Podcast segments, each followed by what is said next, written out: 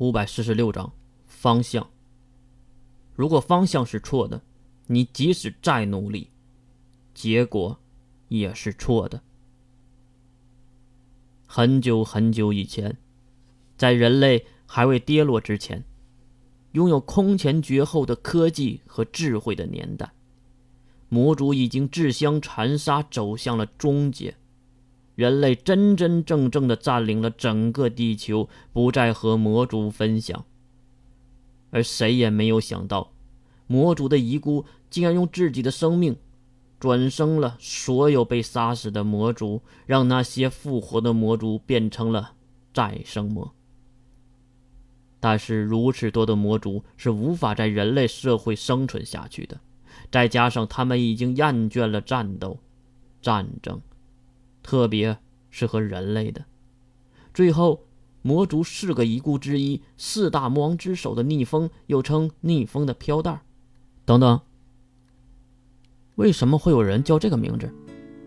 听到了这里，付晓很是好奇，娜娜也只能耐心的回答：“其实，逆风并不是叫逆风，这个名字来自于他身上的一条飘带那是来自于……”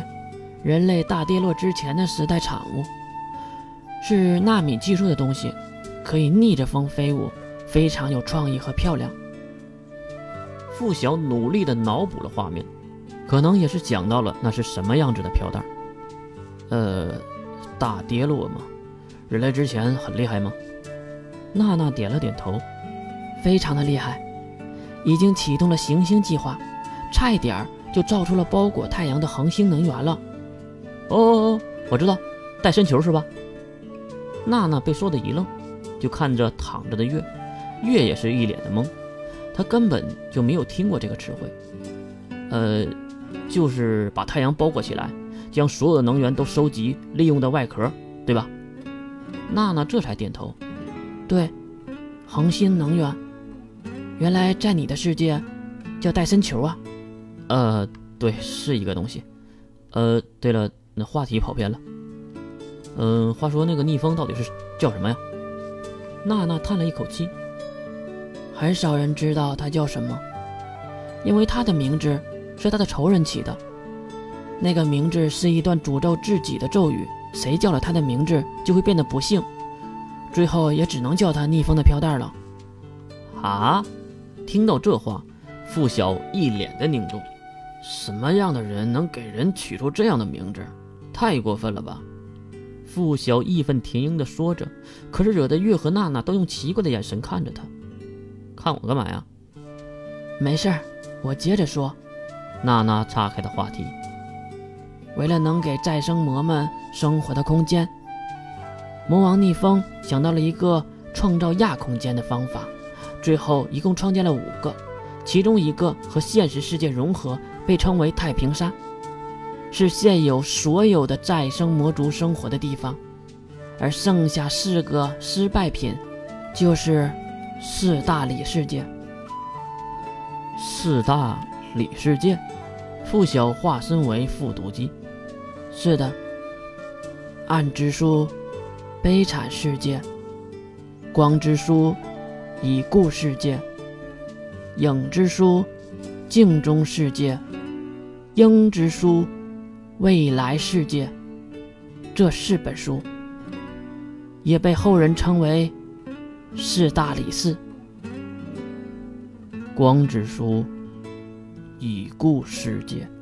很明显，附小复读机清晰的记得那个带自己来到这个世界的书名，那就是四本书中的一本《光之书，已故世界》。所以。你想说什么？娜娜长出了一口气。啊，所以说，你是书中的人，并不是进入了书中，而是来到了现实的世界。啊，这个答案稍微有点震撼，至少现在的付晓觉得有点难以接受。眼前这个地狱一般的世界，竟然是现实世界，那个美好和平的世界，竟然是书中虚无的世界。再加上自己的亲朋好友都是故事中的角色吗？付晓，看到付晓的表情，娜娜有些担心。没事儿，没事儿，我去走走。付晓，娜娜想劝两句，而被月拉住了。早点告诉他，也是好事。啊！听到娜娜答应下来。月也是拉起了毛毯。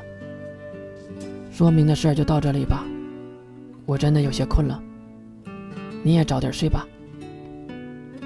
哎，月，娜娜还想问什么，可是月已经将毛毯遮上了自己的头顶。看到月这个滑稽的动作，娜娜也是只能作罢。好吧，那晚安了。到了晚安后，娜娜在一旁躺了下去。至于付晓。估计会巡逻一圈才会回来睡觉吧。再有就是月这边，疼痛还是输给了梦魇，最终还是睡了过去。不过醒的时候却非常的壮烈。月可能迷糊了，睡得迷糊了，缓慢的一转身，腿上的阵阵疼痛传来，让月瞬间就精神了起来。哇，好疼！差点就蹦起来的月，看着慢慢渗血的伤口，他咬紧了牙关。啊，月。早啊！更早起来的付晓也是发现了月在忍耐的疼痛，所以就没再搭话，而是顺手把一旁早早就烧好的热水端了过来。话说，南方还真是好啊，就是比北方暖和。别说，还把浸着水的毛巾递给了月。啊，谢谢。忍着疼痛接过了毛巾，并擦拭了脸颊。睡了一宿。我发现我的头、后背也好痛，或者说腰酸背痛，难道我什么地方也撞到了？